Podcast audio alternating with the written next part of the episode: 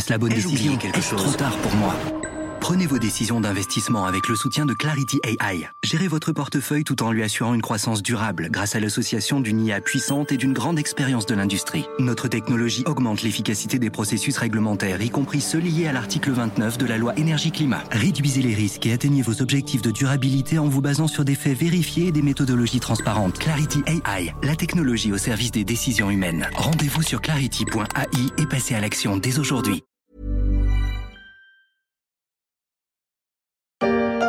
Est-ce que vous êtes candidat? Non mais vous savez, les Français s'en fichent de candidat, pas candidat. Les Français, ce qu'ils veulent, c'est un président. Quelqu'un qui se lève le matin et qui fait bien les choses. Vous n'avez pas peur des casseroles? Les Français, ils n'ont pas envie de répondre à cette question. Les Français et la politique, la politique et les Français, un thème inépuisable abordé de façon truculente par ma consoeur Jade Grandin dans sa chronique vidéo Communiquons, à retrouver sur YouTube. La communication en politique, tout un art, un art que le président en exercice Emmanuel Macron pratique allègrement à quelques mois des élections présidentielles. Communiquer, communiquer, il en restera toujours quelque chose.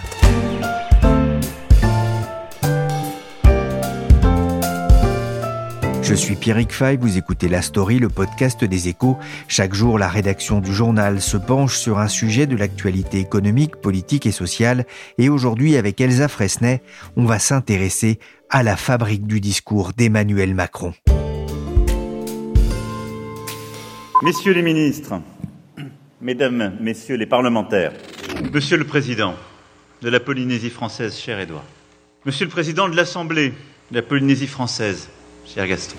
Magistrats, mesdames et messieurs, les élus, mesdames et messieurs, en vos grades et qualités, chers amis, cher Robert Badinter, chère madame. Faire un discours en politique, c'est d'abord saluer et remercier. L'exercice est codifié lorsque l'on est président de la République. Il ne faut oublier personne en vos grades et qualités avant d'en venir à l'essentiel, l'objet du discours. Parfois cela dure un peu, pas loin de deux minutes, comme ce 28 juillet dernier à Babété. Tatopa toa yaorana. Oui, bonjour à tous. Et bonjour Elsa Fresnay. Bonjour. Vous êtes enquêtrice aux échos, les auditeurs de la story connaissent votre appétit pour la politique et dans les échos week-end, vous vous êtes intéressé à la communication d'Emmanuel Macron, une communication de plus en plus importante à moins de six mois du second tour de la présidentielle. Il y a un discours qui a marqué les esprits, souvenez-vous. Ce que je veux, c'est que vous, partout, vous alliez le faire gagner parce que c'est notre projet. Vive la République Vive la France c'était en décembre 2016, on n'était pas habitué à le voir aussi exalté. Après, c'est vrai, un discours d'une heure 45 minutes qui a de quoi érailler la voix. Elsa Macron, d'abord, est-ce que c'est un orateur né? C'est pas un orateur façon tribun. C'est pas quelqu'un qui peut emporter les foules par un discours à la tribune avec des ralentissements, des accélérations, etc. D'ailleurs, le discours là euh, que vous avez diffusé, c'est marrant parce qu'après ce discours, comme il s'était euh, cassé la voix, il avait pris euh, des cours pour poser sa voix et le producteur Jean-Marc Dumontet aussi l'avait suivi dans les meetings pour lui faire des observations à chaque fois. Donc Emmanuel Macron est plutôt à l'aise dans les exercices d'explication façon keynote euh, au milieu de son public, euh, etc. Ou euh, dans les tête-à-tête. Nombre de gens ont raconté depuis des années à quel point il peut vous capter du regard et vous charmer. Voilà, ça c'est plutôt ces deux exercices de prédilection. Troisième question. On me demande le vaccin finalement, on n'a pas assez de recul, il a été développé trop rapidement, en particulier la technologie d'ARN messager. Alors je vais être clair, le vaccin d'abord c'est français, c'est Louis Pasteur, ça fait un petit moment. Emmanuel Macron dans un exercice d'explication sur l'intérêt des vaccins sur TikTok. Il est en t-shirt noir façon Zuckerberg décontracté devant le logo de la présidence de la République. 155 000 likes sur TikTok. Elsa, est-ce qu'il y a un style Macron notamment en direction des jeunes? Pour le coup c'est un style qui s'est créé depuis euh, un an Et ça, c'est un des apports de son nouvel homme de com, euh, Clément Léonard Duzy. C'est toucher les jeunes par les canaux qu'ils affectionnent, à savoir Internet et les réseaux sociaux et leur parler de manière euh, très directe. Donc ça peut donner à la fois une très longue interview à Brut euh, sur la police avec un exercice de questions-réponses sur les violences policières l'automne dernier, ça a pu donner aussi le concours d'anecdotes avec les youtubeurs euh, McFly et Carlito, ou encore cette année, pour convaincre euh, les jeunes de se faire euh, vacciner, des vidéos sur TikTok. À chaque fois, il y a plutôt une très large audience pour ça. Ce qu'il faut réfléchir, c'est quel est le but en dehors de faire apparaître un président sympa, direct, etc. C'est que la jeunesse, compte tenu de l'âge du président, c'est considéré comme un enjeu stratégique par ses communicants. Emmanuel Macron semble passer en ce moment de moins en moins de temps dans son bureau à l'Élysée, de plus en plus en déplacement à la rencontre des Français. Il est partout en ce moment? Ah oui, il fait euh, plusieurs euh, discours par semaine, euh, déplacements, etc. Avant l'été, il a redoublé depuis la rentrée. Son idée politique à lui, c'est de, comme il dit, refermer les dossiers, c'est-à-dire les dossiers en souffrance pour des publics cibles comme les agriculteurs, les pompiers, les policiers, etc. Du point de vue de la communication, il s'agit effectivement de parler et de se faire entendre de diverses catégories socio-professionnelles françaises. Connaît ça par cœur dans le monde de la com privée, on appelle ça les publics cibles. Et euh, effectivement, ça, c'est une méthode qui a été importée en politique maintenant il y a une quinzaine d'années où, au-delà du discours très global des candidats, on répond à des tas d'associations, euh, lobby de pression, etc. Et euh, c'est parfaitement assumé par son équipe qui dit il faut que le président puisse se faire entendre euh, partout et par tous, tout le temps. Vous racontez dans votre article pour les, les Éco Weekend hein, qu'il a endossé plusieurs rôles euh, successifs, celui de porte-drapeau de la Startup Nation, de chef de guerre contre le Covid. Aujourd'hui, vous dites, il joue un peu tous les rôles en même temps, commandeur, pédagogue, secouriste. Est-ce qu'il n'y a pas un risque d'être partout et finalement nulle part en brouillant son image de président? Oui, bien sûr que c'est le risque parce que il y a toujours une question que se posent les Français qu'on retrouve dans les enquêtes Cali, c'est qui est Emmanuel Macron. Comme euh, il a théorisé le dépassement, on peut pas le situer à un camp politique ou à une idéologie. Et comme il y a eu la crise du Covid, il a dû euh, faire de sacrés changements dans sa politique économique. Il a été élu sur un programme euh, libéral en 2017 et le quoi qu'il en coûte, c'est quand même l'économie française sous perfusion pendant 18 mois. Donc oui, cette image est brouillée. Alors le pari que font ces communicants, c'est que de toute manière, maintenant, avec les réseaux sociaux, l'image est de toute façon brouillée. Donc, euh, effectivement, mieux vaut faire pour le moment de la communication en tranche. Le revers de la médaille, c'est que on voit que les Français commencent à considérer que c'est euh, un peu démago, puisque 46% d'entre eux euh, qualifient le président de démagogique dans la dernière enquête Ipsos-Cevipof. Et en même temps, ce brouillage indique une faiblesse. C'est que l'affiche de la présidentielle n'est pas encore euh, certaine puisqu'on ne sait pas euh, qui sera le principal candidat de la droite, euh, qui sera le principal candidat de la gauche, etc. Donc Emmanuel Macron ne peut pas pour le moment se choisir un adversaire. Du coup, il fait ce que sa plume Jonathan Gemas m'explique dans l'article que j'ai fait pour les Éco Weekend, c'est on s'arrange pour avoir quelque chose à raconter sur tous les sujets parce qu'on ne sait pas quel sera le clivage de février. À chaque président, ces crises, les attentats pour Hollande, la crise financière de 2008 pour Nicolas Sarkozy, la guerre en Irak pour Jacques Chirac, pour Emmanuel Macron, ce sera la crise sanitaire. C'était un exercice compliqué avec des décisions forcément impopulaires à prendre? Ben Oui, c'est très compliqué parce que euh, les allocutions du président ont un effet direct sur la vie des gens et sur leur liberté de circuler. Alors, à la fois, c'est une opportunité parce que dans la crise qu'a créée le Covid, en bousculant tous les repères, les politiques ont pu quelque part reprendre la main, c'est-à-dire que euh, ils sont plus souciés euh, des critères de Maastricht pour l'Europe, ils ont pu faire le quoi qu'il en coûte, et ça, quand même, c'est un élément de sa popularité actuelle. Après, ils ont dû annoncer des privations de liberté aux Français.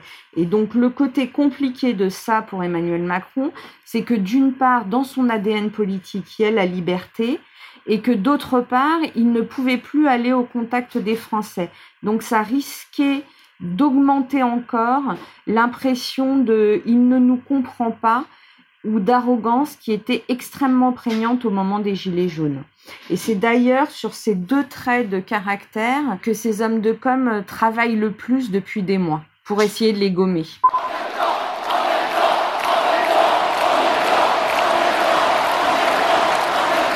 En 2017, il avait surfé sur la vague du dégagisme avec son en même temps. Quelle stratégie le candidat Macron euh, peut-il mettre en place cette année? Au-delà de rendre naturelle sa nouvelle déclaration de candidature, ce qu'il fait donc euh, avec sa pré-campagne euh, actuelle. On ne décèle pas pour le moment de stratégie pour la bonne raison qu'il ne sait pas qui seront ses principaux adversaires. Et on l'a vu d'ailleurs dans l'hésitation des jeunes ministres de Macron à qualifier le macronisme.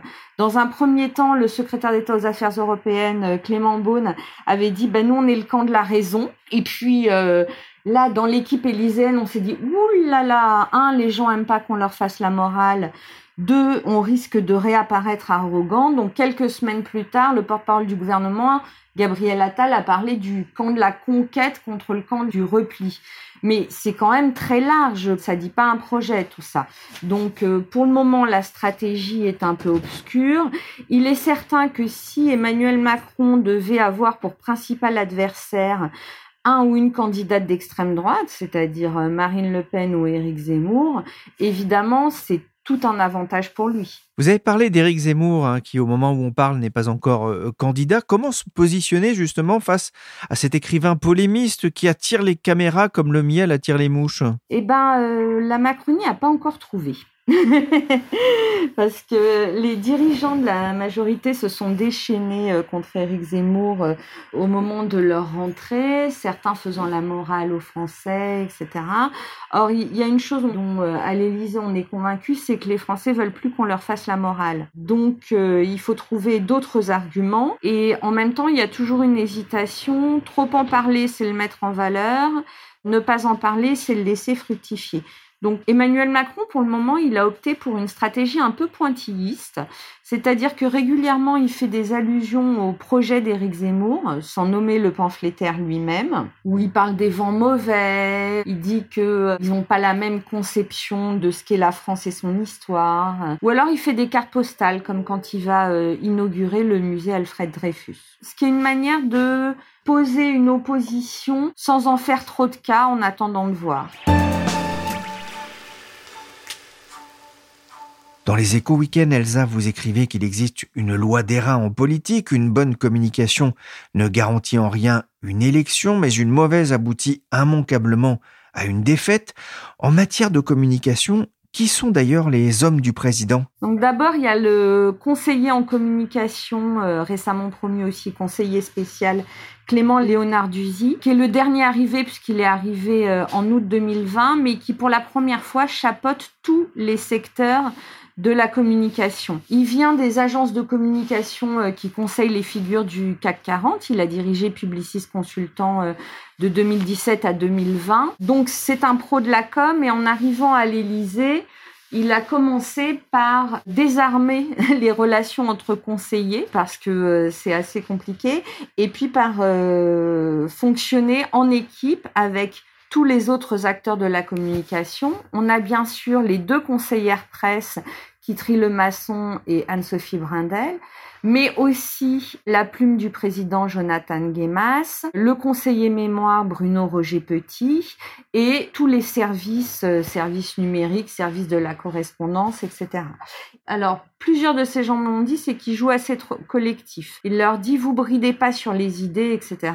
Par exemple, le concours d'anecdotes McFly et Carlito, c'était une idée des services numériques.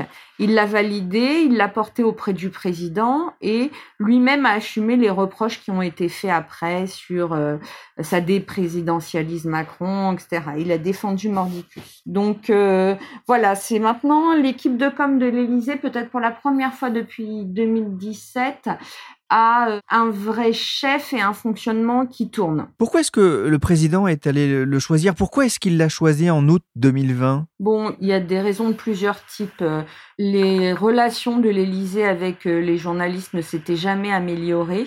Même quand Joseph Gilmette a, a remplacé Sibeth Ndiaye, elle s'était même encore détériorée, donc il fallait faire un, un changement. Ensuite, le président voulait effectivement une communication efficace et un patron d'agence pour organiser, c'est pas mal. Enfin et surtout, ce qui compte pour Emmanuel Macron quand il choisit des conseillers, c'est qu'ils aient rendu service avant qu'il ait été président. Et Clément Léonard Duzy, il avait euh, aidé à organiser le sommet des réformistes à Lyon en septembre 2016, où pour la première fois on voyait Macron euh, entouré de figures euh, européennes. Ensuite, il faisait partie des correspondants que Macron a en dehors de l'Élysée et ils ont pas mal discuté pendant la crise des Gilets jaunes. Voilà, il a aussi aidé Benjamin Griveaux à rédiger sa déclaration quand la vidéo pornographique est sortie. Donc, il a rendu des services, il est un pro. Voilà ce qui a fait euh, le choix du président. Est-ce qu'il a un poids dans les décisions? Est-ce qu'il a une vraie influence sur Emmanuel Macron? Ça, c'est toujours compliqué à dire. Sur la communication, euh, très certainement, puisqu'il a réussi à faire faire des nouveaux exercices à Emmanuel Macron. Mais dans cette période, l'important, c'est que la politique et la communication se mélangent. Et l'influence politique, moi j'ai pu retracer qu'il était euh, à fond pour le pass sanitaire plutôt que l'obligation vaccinale, mais il n'était pas le seul. Lui, il était à fond pour deux raisons. D'abord, toujours, la liberté fait partie pour lui de l'ADN politique du président. Et puis, il y a une peur qui habite toujours, toujours l'Élysée, c'est en faisant des mesures trop contraignantes de susciter une levée de bouclier populaire et un mouvement type euh, gilet jaune. Mais bon, par exemple sur les retraites, il était euh, à fond pour que la réforme soit menée ou en tout cas un bout avant la fin du mandat. Et puis quand Emmanuel Macron a fini par y annoncer, il a justifié le non. Ça, c'est l'avis d'un communicant à l'Élysée et d'un communicant d'Emmanuel Macron. D'ailleurs, l'un de ses prédécesseurs, Sylvain Faure, l'avait prévenu et lui avait dit euh, faut que tu sois prêt à l'imprévisibilité, au changement de pied. Enfin, un an avant d'arriver à l'Élysée, Clément Léonard Duzy relativisait lui-même, parce qu'il me confiait, au bout du bout, Emmanuel Macron n'a confiance qu'en Brigitte.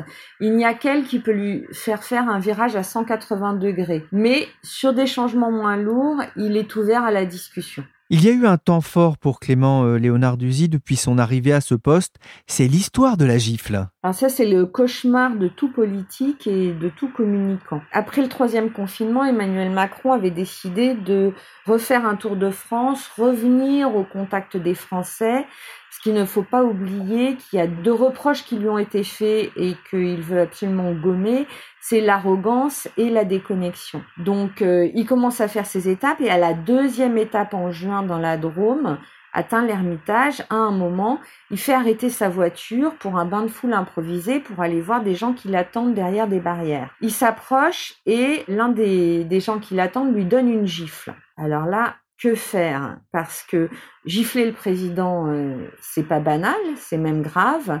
Mais en même temps, si ces communicants en rajoutent trop, ils risquent de souligner qu'il existe encore dans le pays de la haine à l'égard du président. Donc il y a une conf call entre euh, Paris, la Drôme, pendant que les journalistes appellent. Les journalistes n'étaient pas là au moment de l'incident, appellent pour avoir confirmation, etc.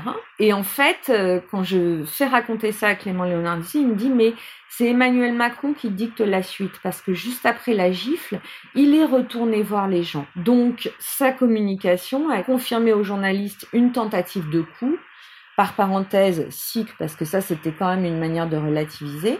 Mais ils ont dit mais voilà ça s'est passé le déplacement continue euh, etc et c'est important parce que si le président avait arrêté ou si son équipe de com avait trop dramatisé il y aurait eu dans l'esprit des Français un avant et un après la gifle or là de fait cet incident n'a pas nuit à l'image du président et n'a pas attaqué sa stature présidentielle. Pour l'instant, est-ce que vous diriez qu'il a rempli sa mission auprès du président? Clément Léonard Duzy a professionnalisé la communication de l'Élysée, c'est certain. mais il n'aura rempli sa mission que si Emmanuel Macron est réélu. Merci Elsa Fresnay, grand reporter au service enquête des échos. Son décryptage de la communication du président Macron est à retrouver sur le site internet des échos Weekend. La story s'est terminée pour aujourd'hui. Cette émission a été réalisée par Willy Gann, chargé de production et d'édition Michel Varnet. La story est disponible sur toutes les plateformes de téléchargement et de streaming de podcasts. N'hésitez pas à vous abonner pour ne manquer aucun épisode.